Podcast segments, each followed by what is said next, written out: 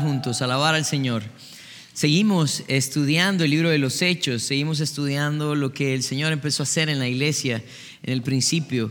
la semana pasada estábamos estudiando la conversión de Saulo, cómo ah, el Señor eh, tuvo misericordia de alguien que era perseguidor de la iglesia, que era contrario a lo que Dios eh, quiere para nosotros, pero el Señor le alcanzó en su misericordia.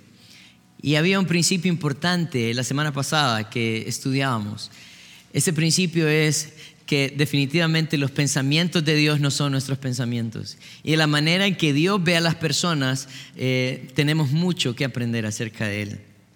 Hoy vamos a seguir hablando acerca de la conversión de Saulo en el capítulo 9, del versículo 20 al 31. Y vamos a hablar acerca del el fruto de esa gracia que Pedro, o Pablo, perdón, recibió en el principio. Reconocemos que la obra que el Señor ha hecho en nosotros no es una obra eh, que se va a quedar vacía. No, eh, la obra que el Señor ha hecho en cada uno de nosotros tiene un propósito. Y hoy vamos a estudiar eh, estos versículos y vamos a ver el propósito que tuvo esa gracia que, que Pablo encontró ese día. Vamos a tener un momento de oración y vamos a dejar este tiempo en las manos del Señor. Queremos aprender, queremos meditar, queremos obedecer también. Padre, queremos esta mañana venir ante ti reconocemos que te necesitamos. Reconocemos, Señor, que hay mucho que tu palabra nos enseña que de pronto nosotros no entendemos. Hay mucho de tu palabra eh, que lo cual de pronto tenemos como información, pero no aplicamos. Y se convierte, Señor, en mera información. Ayúdanos a poder ser obedientes a tu palabra. Ayúdanos a a entender el propósito por el cual tú nos has llamado. Eh, ¿Qué beneficios obtenemos de esto, Padre? Ayúdanos. Dejamos este tiempo en tus manos y, Padre, que seas tú obrando en la vida de cada uno. Gracias. En tu nombre santo oramos. Amén. Vamos a ir entonces al libro de Hechos, el capítulo 9. Como les decía, vamos a, seguir estudiando eh, esta, el fruto de esta gracia que él, él recibió.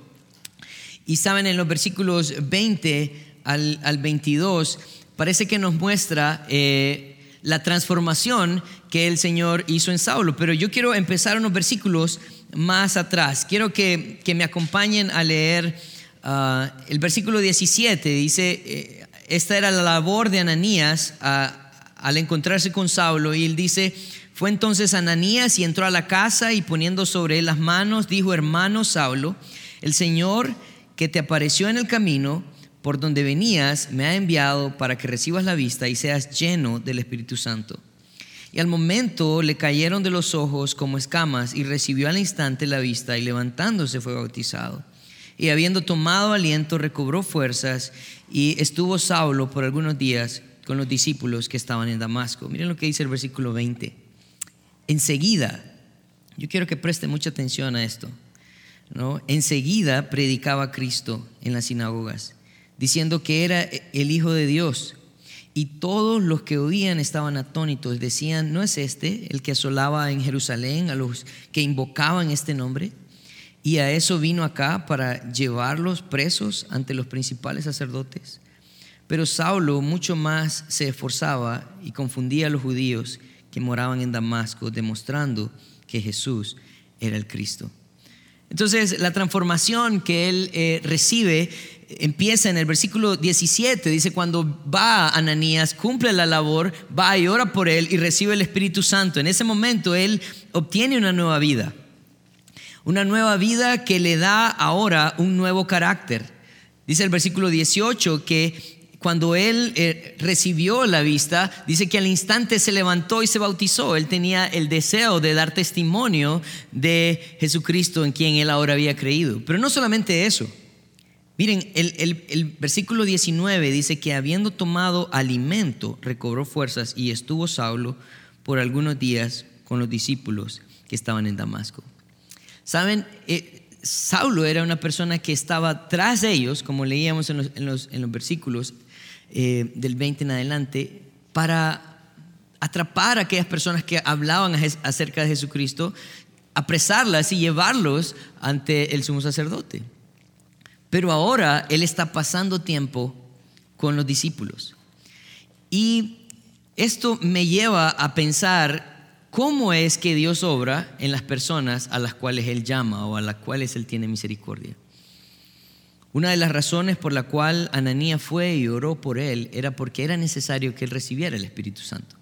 Y miren, cada vez que eh, nosotros muchas veces hablamos acerca del Espíritu Santo, hay muchas ideas que se vienen a nuestra mente.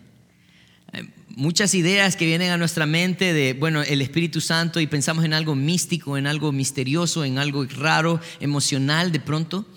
Pero lo que nosotros vemos en alguien que está lleno del Espíritu Santo es que su vida cambia, su carácter cambia, su mensaje cambia. Si nosotros pensamos en versículos como Juan 16, eh, en Juan 16 Jesús estaba hablando acerca del propósito del el Espíritu Santo.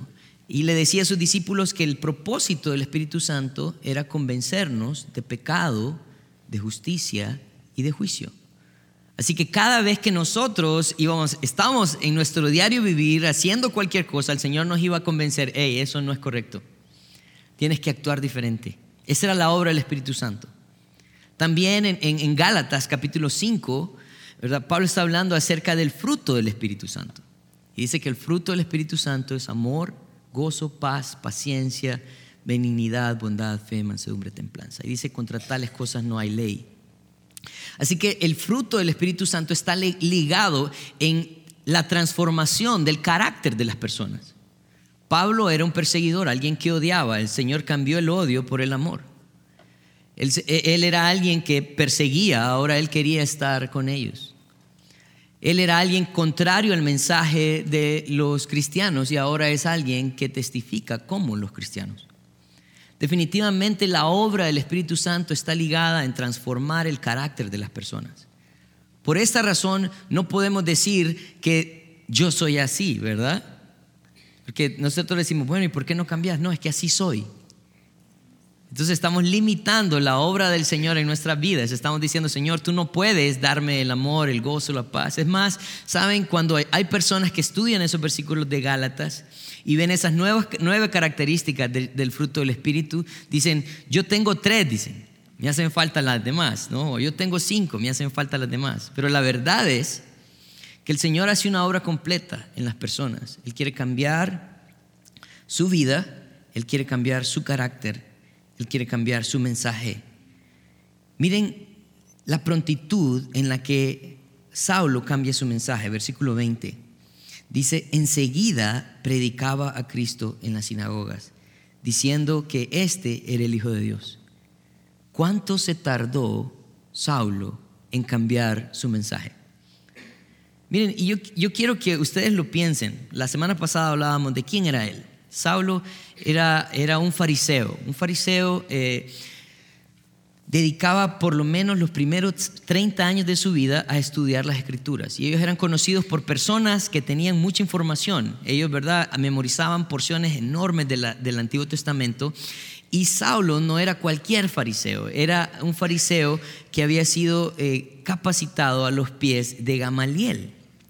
Gamaliel era, por así decirlo, eh, la mejor universidad de esos tiempos, ¿verdad?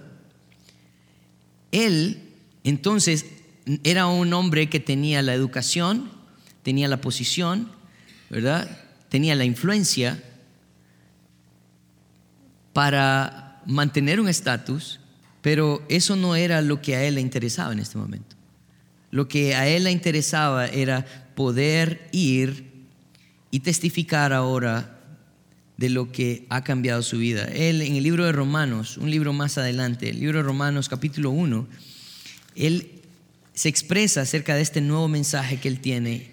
Y en el versículo 16 de Romanos 1 dice, porque no me avergüenzo del Evangelio, porque es poder de Dios para salvación a todo aquel que cree, al judío primeramente y también al griego. Él dice, yo de este mensaje no me avergüenzo. No importa la educación que tuve, no importa eh, el estilo de vida que tuve, no importa el nivel de sociedad, este mensaje es un mensaje poderoso. Pero en el versículo, volviendo a, Hechos 9, en el versículo 21 22, la gente se, asombraba, se asombraba de él. Y, y ellos reconocían que él tenía un estilo de vida diferente. Dice, ¿no es este aquel que asolaba en Jerusalén a los que invocaban eh, este nombre? Y a eso vino acá, dice, para llevarlos presos ante los principales. Pero miren la actitud de Pablo, versículo 22, dice, pero Saulo mucho más se esforzaba y confundía a los judíos que moraban en Damasco, demostrando que Jesús era el Cristo. La idea de esta palabra que él ah, se esforzaba y confundía no, no tiene una connotación negativa. ¿verdad? Porque a veces nosotros podemos confundir a las personas, hablar de un montón de cosas y dejarlos en la luna y sentir que ganamos la batalla. No, no, no. La razón por la cual él eh, dice que confundía, la palabra tiene más una orientación a la parte de dejarlos confundidos en ahora su nueva manera de hablar.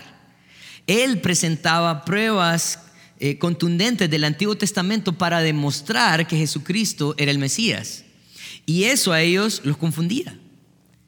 Y él se esforzaba para que ellos entendieran que este mensaje de Jesús, el Mesías, era el que ellos necesitaban también recibir. Así que nosotros vemos que la transformación que el Señor hace en nuestra vida cambia nuestro carácter, cambia nuestro mensaje, cambia nuestra manera de vivir. Más adelante, en el versículo 23, él ahora empieza a enfrentar las consecuencias de vivir una vida diferente. Y miren, yo creo que eh, esto es algo bien importante para nosotros, porque nosotros tenemos eh, la idea de que cada vez que yo busco de Dios, las cosas van a ir bien. Cada vez que yo me acerco más al Señor y quiero vivir de una manera que honre y glorifique a Dios, por lo general tenemos la idea de que todo va a estar bien. Lamento decepcionarlo. Pero la verdad es que Jesús, cuando hablaba con sus discípulos, Él les hablaba acerca de este nuevo mensaje, esta nueva vida, este nuevo carácter. Y esto es contrario a lo que el mundo nos ofrece hoy en día. Eso siempre va a traer una fricción. En el versículo 23 dice, pasados muchos días, los judíos resolvieron en consejo matarle.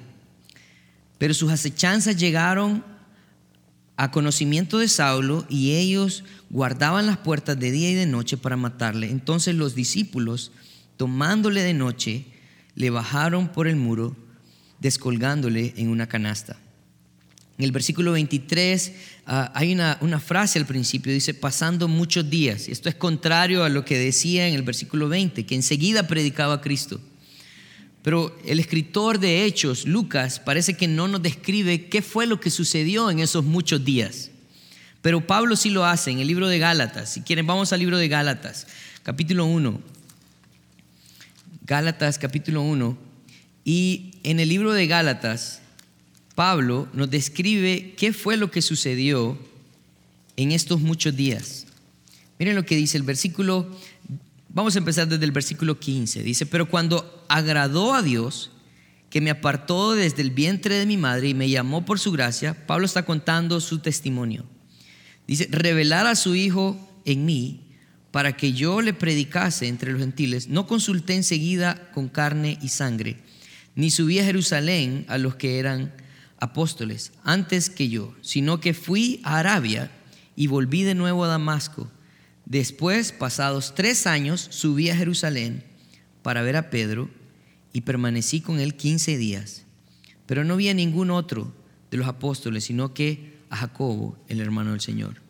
Al parecer, esos, en esos muchos días de los cuales nos está hablando el, el versículo 23 de Hechos 9, fueron esos tres años en los que él decidió ir a Arabia lo que pasaba en esos tres años es que el Señor estaba capacitando a Saulo para que él hiciera la obra del ministerio. Y ahí creo que hay un principio importante para nosotros. Miren, todo el que quiera vivir para el Señor necesita aprender del Señor. Todo el que quiera vivir para el Señor necesita aprender del Señor. La razón por la cual nosotros eh, nos preocupamos tanto por estudiar la palabra es porque queremos que las personas tengan convicciones claras de lo que la palabra de Dios dice y cómo debemos vivir conforme al propósito de Dios para nosotros. Miren, es, difícil muchas veces porque ah, esto, esto toma tiempo y también toma dedicación el recordar y el aplicar la palabra de Dios a mi diario vivir. Pero la capacitación en cada uno de nosotros es indispensable. Saulo era un hombre letrado, importante, de sociedad, pero él se dio cuenta que él necesitaba ser capacitado. Hace unos años eh, tuvimos la oportunidad de tener a un, hermano en Cristo con nosotros. Él era presidente de una ah, compañía internacional muy grande y también en ese momento era el presidente de la Cámara de Comercio de Estados Unidos. Y él vino y estuvo con nosotros una semana. Pero fue muy bonito para mí el poder compartir con él y hablar con él. Y él me decía, Daniel, yo recibí al Señor cuando tenía casi 50 años. Y cuando yo recibí al Señor me di cuenta que yo era eh, una persona muy capacitada en muchas áreas, pero no en la palabra de Dios. Y saben, yo creo que toma mucha humildad reconocer que de pronto nosotros podemos ser muy buenos en lo que nosotros desempeñamos diariamente, en la manera en que nos desempeñamos diariamente. Pero reconocer que nosotros necesitamos conocer más de Dios y nuestra condición ante su palabra, eso toma mucha humildad. Me, llama mucho la atención porque parece que era la misma historia de Saulo en este momento. Él era una persona que eh, eh, tenía mucho conocimiento, pero muy poca aplicación. De pronto él necesitaba ser capacitado. El Señor hizo la obra. Entonces, pasando, dice muchos días, los judíos resolvieron consejo para matarle. Pero sus acechanzas llegaron a conocimiento de Saulo y ellos guardaban las puertas de día y de noche para matarle. Entonces los discípulos, tomándole de noche, le bajaron por el muro, descolgándole en una canasta. Al parecer la ciudad de Damasco, la ciudad de Damasco era una ciudad que estaba amurallada. Y la única manera de entrar a la ciudad de Damasco era por sus puertas, solo tenía una puerta. Y eh, los judíos que estaban en contra de Saulo, ellos decidieron que iban a matarlo porque se había cambiado de bando, ¿no? Entonces ahora había que tomar la misma actitud que él tenía, ahora él estaba haciendo, llevando la consecuencia de esa actitud. Ellos estaban guardando las puertas para matarlo. Como les decía, de pronto ah, su preparación lo llevaba a una mejor predicación, pero eso tenía una consecuencia, la persecución. Él estaba siendo perseguido. Cuando, como les decía anteriormente, Jesús hablaba a sus discípulos y él les decía, miren lo que decía él en Juan, capítulo 15, versículo 18. Esto nunca fue algo que eh, tomó por sorpresa a Jesús. Juan capítulo 15, versículo 18. Es Jesús hablando a sus discípulos y él dice lo siguiente, él dice, si el mundo os aborrece, sabed que a mí me ha aborrecido antes de vosotros. Jesús estaba diciéndole a sus discípulos antes de que Él fuera entregado, antes de que Él fuera crucificado, Él les estaba dando unos consejos. Y les decía, miren, si a ustedes los aborrecen por vivir de una manera diferente, si ustedes los aborrecen por su mensaje, sepan que eso ya me sucedió a mí. Y después él empieza a hablar de que el, alumno no puede ser mayor que su, que, su maestro, ¿no? Entonces ellos iban a seguir el ejemplo, el patrón de la vida de Jesús. En el capítulo 16, siempre de Juan, en el versículo 33, Jesús eh, culmina también una serie de enseñanzas a sus discípulos. Él les está hablando acerca de eh, su crucifixión, la obra del Espíritu Santo. Y, Él les está diciendo en versículos anteriores que ellos lo iban a abandonar. Pero que el Señor ya sabía todo lo que iba a suceder. Y en el versículo 33 dice, estas cosas os he hablado para que en mí tengáis paz. La razón por la cual el Señor les dijo, miren, yo ya sé lo que va a suceder. Esto es lo que va a suceder. Voy a ser crucificado, ustedes van a salir corriendo, me van a abandonar, pero yo no estoy solo, Dios está conmigo. Y Jesús les dice todo esto para que ellos sepan, en el momento que salgan corriendo, en el momento que los llene el temor, ellos recuerden, Jesús ya sabía esto. Pero miren lo que dice la última parte del versículo. Dice, en el mundo tendréis aflicción, pero confiad, yo he vencido al mundo. La persecución o, los problemas en la vida de un cristiano son necesarios, indispensables. ¿Saben por qué? Porque es en esa manera en que nosotros podemos acercarnos al Señor. Cuando todo está bien, en quien menos pensamos es en Dios. Cuando todo está bien, cuando hay dinero en el banco, cuando hay trabajo, cuando hay salud, cuando la familia va bien, lo último en lo que nosotros pensamos es en Dios. Pero cuando empiezan los problemas, lo primero que decimos es, ay Dios mío, ¿verdad? Ay Dios mío. Y de pronto empezamos a culpar a Dios por nuestros problemas. Señor, ¿por qué no me cuidas? Señor, ¿por qué no haces algo? Y de pronto el Señor está diciendo, ¿por qué te has alejado. La actitud de Pablo acerca de las dificultades no fue sentarse a llorar. La actitud de Pablo acerca de las dificultades fue seguir adelante. A él lo subieron en una canasta y lo sacaron de la ciudad de Damasco para que él pudiera huir. Pero él tenía un propósito. Él tiene una meta y él no iba a parar.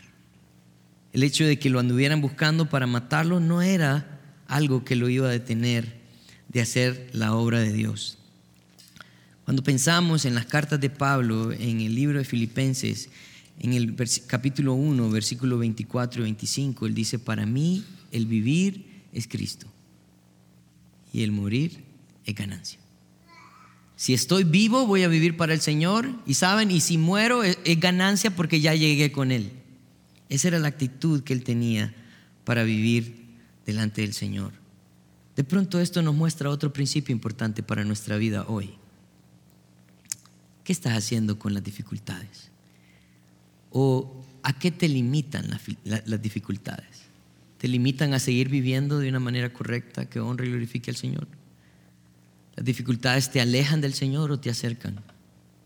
Los tiempos difíciles son tiempos de los cuales no queremos tener eh, parte, pero definitivamente son tiempos que me ayudan a meditar y me ayudan a buscar de aquel en el cual puedo encontrar refugio. La vida de Saulo sigue adelante. Miren en el versículo 26, él llega a Jerusalén y ahora él va a ser parte de la comunión con la iglesia. Y miren, el versículo 26 dice, cuando llegó a Jerusalén, dice, trataba de juntarse con los discípulos, pero todos le tenían miedo, no creyendo que él fuese discípulo. Cuando él llega a Jerusalén, miren, esto es lo que está sucediendo. Él sale de Damasco, ¿verdad? Huyendo. Él sale de Damasco, lo bajaron en una canasta con lazos, sale huyendo, lo están matando, llega a Jerusalén, va a buscar a sus hermanos en Cristo, ¿verdad? Y lo primero que hacen ellos es alejarse de él. Y, es que, miren, no, no debemos de culparlos porque de pronto nosotros actuamos muchas veces de la misma manera con personas que dicen o nos dicen que han tenido un cambio no les creemos. La última vez que ellos vieron a Saulo, la última vez que ellos supieron algo de Saulo fue cuando mataron a Esteban. Recuerdan, capítulos anteriores hablábamos acerca de la muerte de Esteban. Esteban eh, fue matado por consentimiento de Saulo. Él también, cuando mataron a Esteban, tomó cartas, ¿verdad?, para ir a apresar a los demás judíos en, eh, Damasco. Entonces él regresa después de tres años de haberse perdido. Y ahora él ya no está en contra de los cristianos, sino que está a favor de ellos. Esta es la reacción natural de pronto. Y dice, eh, dice el versículo 26 que él trataba de juntarse con ellos. La idea de trataba de juntarse con ellos es que era una acción que él hizo repetidas veces. O sea que él fue y le dijo, hey, Pedro, ¿cómo estás? Y todos como, oh, ok, ¿verdad? Y de pronto los encontraba y decía, hey, amigos, eh, Cristo. Y todos, eh, Cristo. Lo ignoraban, lo hacían a un lado. Él empezó a sufrir también entonces ah, por la ignorancia de muchos de lo que, había lo que había sucedido. Pero miren, siempre hay alguien Siempre hay alguien especial en medio de la multitud. Ojalá nosotros estemos luchando por ser esa persona.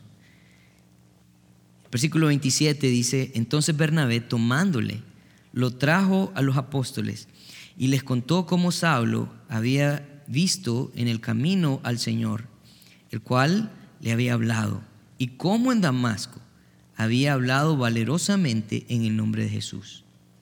Y estaba en Jerusalén con ellos y entraba y salía. Bernabé. ¿Quién es Bernabé? Bueno, en el capítulo 4 de Hechos nos habla de quién era, Bernabé. Bernabé fue un hombre que eh, cuando la iglesia comenzaba, él vino y tomó una heredad, o sea, él tenía una propiedad y la vendió. Y lo que hizo él con el dinero es llevarla a los apóstoles y les dijo, si alguien tiene necesidad, ayúdenlo con este dinero. Y les dio el dinero de su heredad. Capítulo 4, versículo 32 en adelante. O sea, Bernabé era una persona que amaba a las personas. Es más, su nombre era José, su apodo era Bernabé y el apodo significaba hijo de consolación. La idea de un hijo de consolación es alguien que está ahí para acompañarme. ¿Saben qué estaba haciendo Bernabé con Saulo? Estaba haciendo honor a su nombre o a su apodo. Estaba consolando, estaba acompañando a Saulo. Siempre hay personas, debemos de ser personas que podemos acompañar a aquellos que necesitan ayuda. Bernabé entonces llega, lo presenta y él ahora e, es parte de los, de los, cristianos. Dice, y estaba con ellos en Jerusalén, dice el versículo 28. Y entraba y salía. Miren lo que dice el versículo 29. Y hablaba denodadamente. Lo dije despacio porque es muy larga esta palabra. En el nombre del Señor. Y disputaba con los griegos, pero estos procuraban matarle. Cuando supieron esto los hermanos, le llevaron hasta Cesarea y le enviaron a Tarso. Entonces las iglesias tenían paz por toda Judea, Galilea y Samaria y eran edificadas andando en el temor del Señor y se acercaban fortalecidas por el Espíritu Santo. Miren qué bonito lo que sucede acá. Porque antes tenían temor, llegó Bernabé y lo introdujo y ahora él es parte de la comunión que hay en la iglesia. Miren, yo no sé cuál es tu concepto de iglesia. Yo no sé cuál es tu concepto de iglesia, pero te voy a dar un concepto bíblico de iglesia. La iglesia no es un edificio. Miren, este edificio en el que estamos ni es de nosotros, lo alquilamos, ¿verdad? Entonces nos dice, vamos a la iglesia. No, la iglesia somos todos nosotros. Cristo murió por cada uno de nosotros, no por este edificio alquilado. Cristo murió por nosotros. ¿Y saben lo que hace la iglesia? Se cuida. En el versículo 30 dice que cuando supieron esto, ¿quiénes? ¿Saulo? ¿Quiénes? Los hermanos, la iglesia. Cuando la iglesia supo que Saulo estaba en peligro, ¿qué hicieron? Lo sacaron. Y dijeron, no, no, no, no podemos dejar que algo le suceda a Saulo. Y antes, teniéndole miedo, ahora eran las personas que protegían a Saulo, que lo sacaban, que lo cuidaban, que lo edificaban. Esa es nuestra labor como iglesia. Nuestra labor como iglesia es de cuidar, es de edificar, es de mantener. No se trata de una reunión de domingo. Algo tan especial que sucede en nuestra iglesia es que durante la semana nosotros tenemos grupos en casa. Miren, si usted no tiene un grupo en casa, sea parte de uno, porque eso se vuelve como una familia. Y todos están preocupados por todos, ¿no? Y de pronto llega la hora, son las 7, y dicen, hey, fulano de tal no ha llegado, ¿qué le habrá pasado? Bueno, oremos por él. ¿Verdad? Y, están preocupados por, por llamar, por, por orar, por cuidar por suplir también las necesidades de los demás. Esto es lo que estaba haciendo la iglesia con Saulo. En el versículo 31 dice, entonces las iglesias tenían paz por toda Judea. Y miren, la, idea de la paz en este, en este versículo no tiene nada que ver con que Saulo ya no estaba, porque algunos pueden decir, bueno, sacaron a Saulo y ahora hay paz, era el revoltoso, ¿no? No, no, no. Lo que estaba sucediendo en ese momento es que eh, había un gobernador romano eh, que había tomado el liderazgo de la zona de Judea y se había convertido en un emperador muy estricto, así que él mantenía a los judíos quietos. No solamente eso, sino que también la expansión de la autoridad de Herodes se estaba llevando a cabo ahí. El imperio romano estaba creciendo y ellos estaban entonces invirtiendo en más seguridad, ellos estaban eh, peleando con otros ah, eh, países de alrededor para expandir su reino. Así que había mucho, había mucha, mucha, mucha eh, autoridad romana en ese tiempo. Y en ese momento la iglesia empezó a descansar, no porque los judíos no estaban en contra de ellos, sino porque los judíos de pronto se desenfocaron en la lucha que tenían con los cristianos para verse sometidos por el imperio romano. Pero en el versículo 31 dice que en este tiempo en el cual los judíos no están persiguiendo a la iglesia, dice que eh, toda Judea, Galilea y Samaria, dice, eran edificadas andando en el temor del Señor y se acercaban fortalecidas por el poder del Espíritu. Nos da entonces dos formas como la iglesia es edificada y afirmada. Versículo 31 dice que era edificada andando en el temor del Señor. Ah, cuando nosotros eh, hablamos acerca del temor de Dios, muchos creen que eh, tiene que ver con miedo. Y, saben, en parte sí, en parte sí. Pero Jesús hablaba con sus discípulos en Juan 14, 15 y él les decía, si me amáis, guardad mis mandamientos. O sea, la manera en que nosotros mostramos amor a Dios es a través de la obediencia, no hay otra manera. Mire, usted puede hacer muchas cosas, pero si usted no está obedeciendo a Dios y en su palabra, usted no está mostrando amor a Él. Si usted cree que dar dinero va a traer gozo a Dios, créame, no. El libro de Isaías, el profeta Isaías hablaba con el pueblo en el capítulo 1 y le decía, hastiado estoy de sus sacrificios. Obediencia quiero y no sacrificio.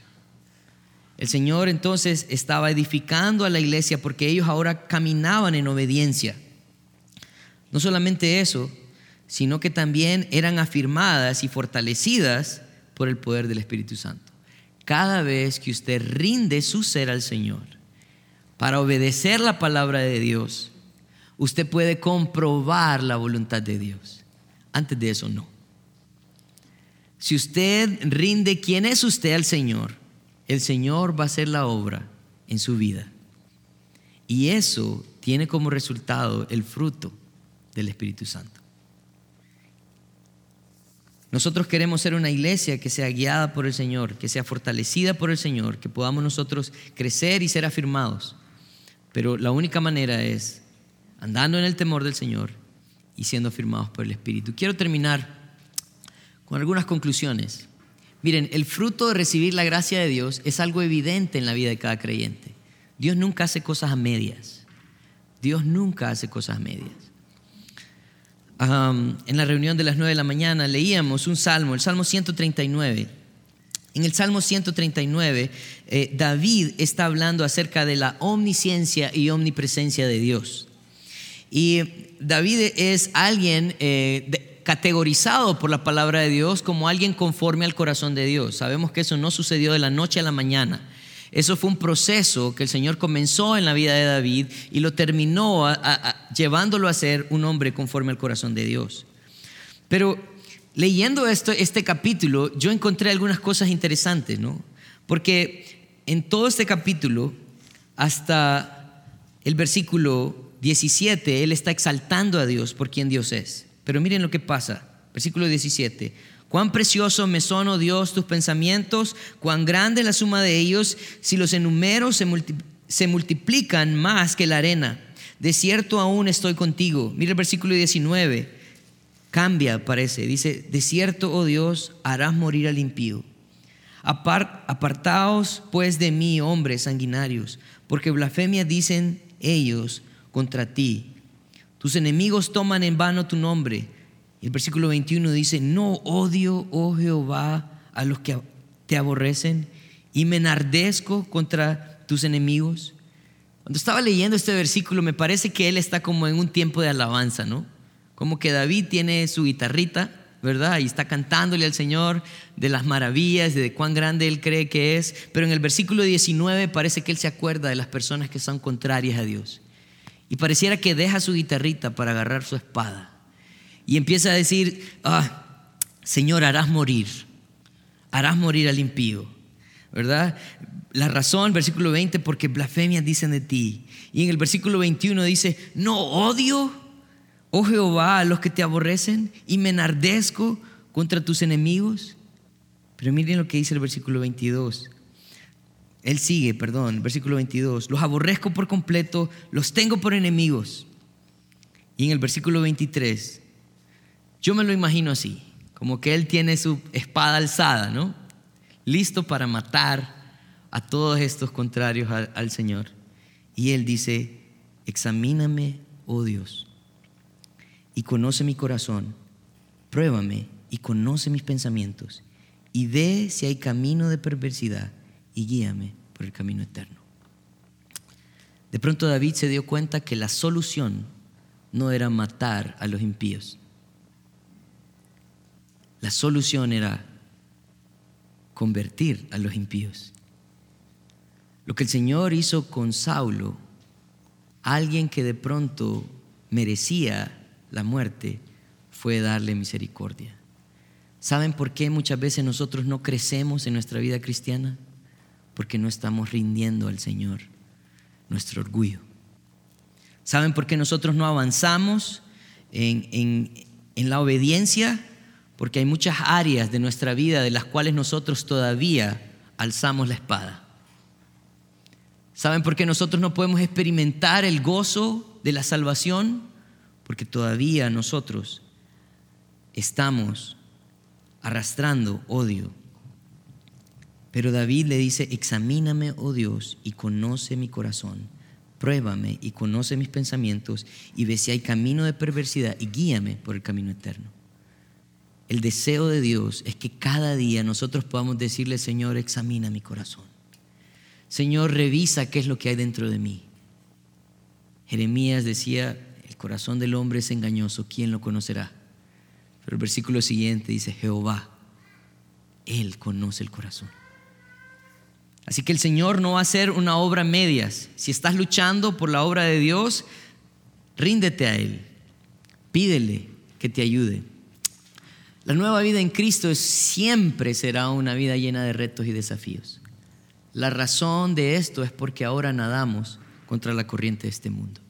Siempre que usted trate de glorificar a Dios en la manera de vivir, créame, va a tener oposición. Pero eso no es el problema. Ese no es el problema porque Jesús ya nos lo había dicho. El problema es qué voy a hacer. ¿Qué voy a hacer? ¿Voy a decidir seguir adelante o voy a dejarme ir con la corriente?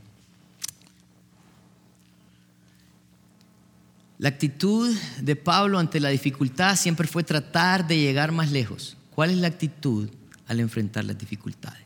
¿Qué estamos haciendo nosotros ante las dificultades?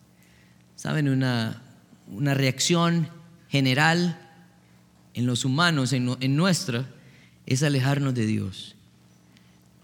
Yo que Saulo de pronto hubiera dicho, Señor, ¿para esto me salvaste? ¿Para que me anden persiguiendo para matarme? Señor, ¿de esto se trataba? Señor, ¿de esto se trataba que tengo que huir? Señor, ¿de esto se trataba que ahora los que estaban a favor mío están en contra? Créanme, eso a él no le preocupaba. Para él el vivir ahora era Cristo. Ojalá para cada uno de nosotros también el vivir sea Él. Los hermanos en la fe siempre serán ese instrumento de Dios para fortalecer la vida de cada creyente. Esta vida, esta vida se vive juntos.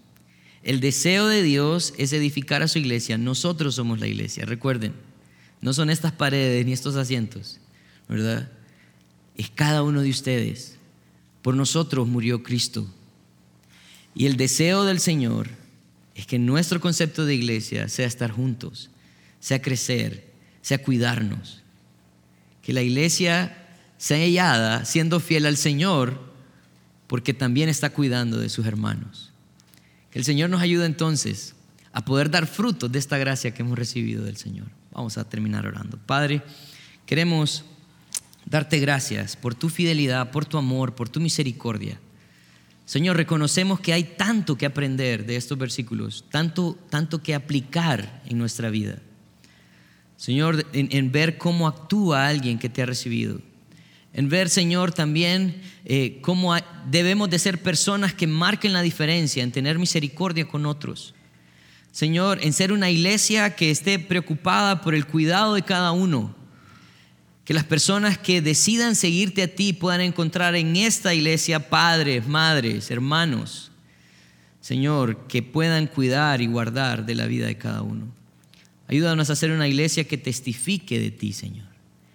Que no nos callemos, que nuestra vida y nuestro ejemplo sea más fuerte que cualquier cosa que podamos decir. Gracias, Señor. En tu nombre santo oramos. Amén.